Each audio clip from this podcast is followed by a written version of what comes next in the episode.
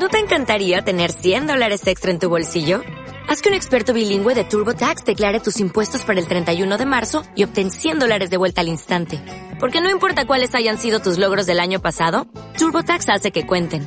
Obtén 100 dólares de vuelta y tus impuestos con 100% de precisión. Solo con Intuit TurboTax. Debes declarar para el 31 de marzo. Crédito solo aplicable al costo de la presentación federal con TurboTax Full Service. Oferta sujeta a cambios o cancelación en cualquier momento.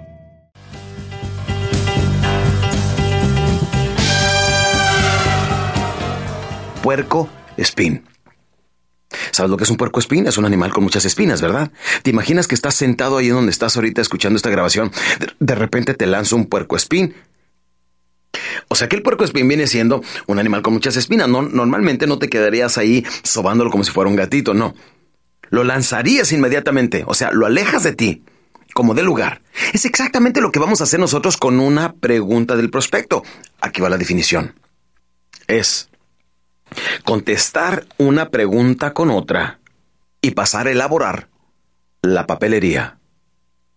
Repito, contestar una pregunta con otra y pasar a elaborar la papelería.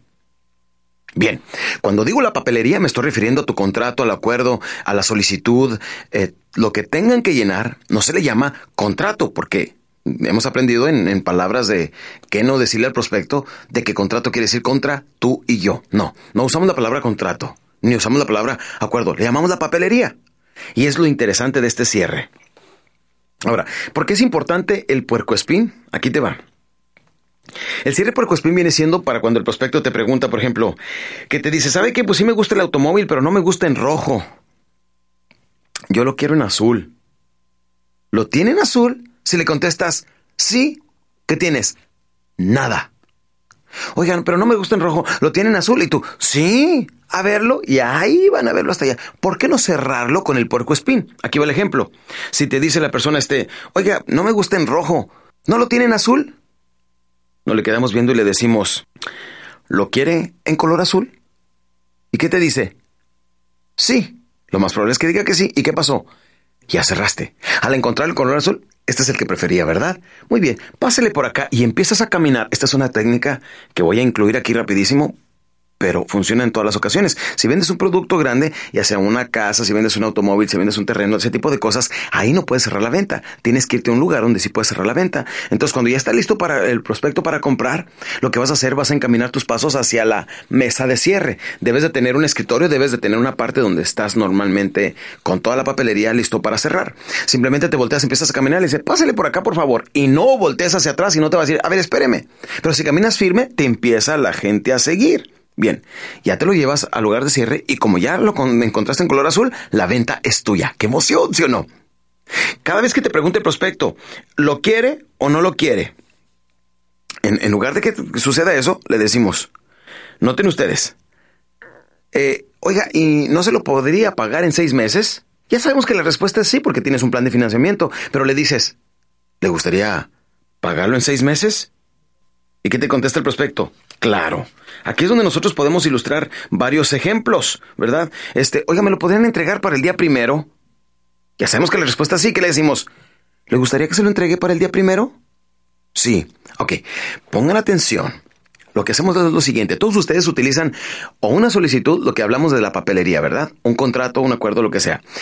Ahí vean qué es lo que sucede. Me pregunta, oiga, ¿y no lo podría pagar en 12 meses? Le preguntamos nosotros, ¿le gustaría pagarlo en 12 meses? ¿Y qué te dice? Sí. En ese momento, escribes arriba en la papelería, lo cual debes de tener presente cuando ya estás a punto de cerrar. Siempre debes de tener la papelería a la mano y tu pluma en la mano como regla estricta en ventas para ganar dinero. Entonces lo pones en la parte de arriba y le pones este 12 meses de financiamiento. Muy bien. ¿Qué dirección tiene usted? Y te dice calle del zapato número 15. Calle del zapato número 15. Muy bien. Eh, ¿Es la, ¿Qué colonia? Colonia Juárez. Muy bien.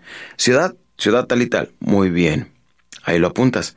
Sigues haciendo las preguntas. Lo que estás haciendo ya es elaborar la papelería. Te dije que con esta técnica ibas a poder hacer que tu pluma toque la papelería. Ahora le dices al prospecto, este, ¿ha sacado usted alguna cosa a crédito? ¿Tiene algunos créditos comerciales? Sí. ¿Con quién? Pues con la mueblería X. Mueblería X. Muy bien. ¿Con qué banco trabaja usted? Con el banco eh, tal y tal. con el banco tal y tal.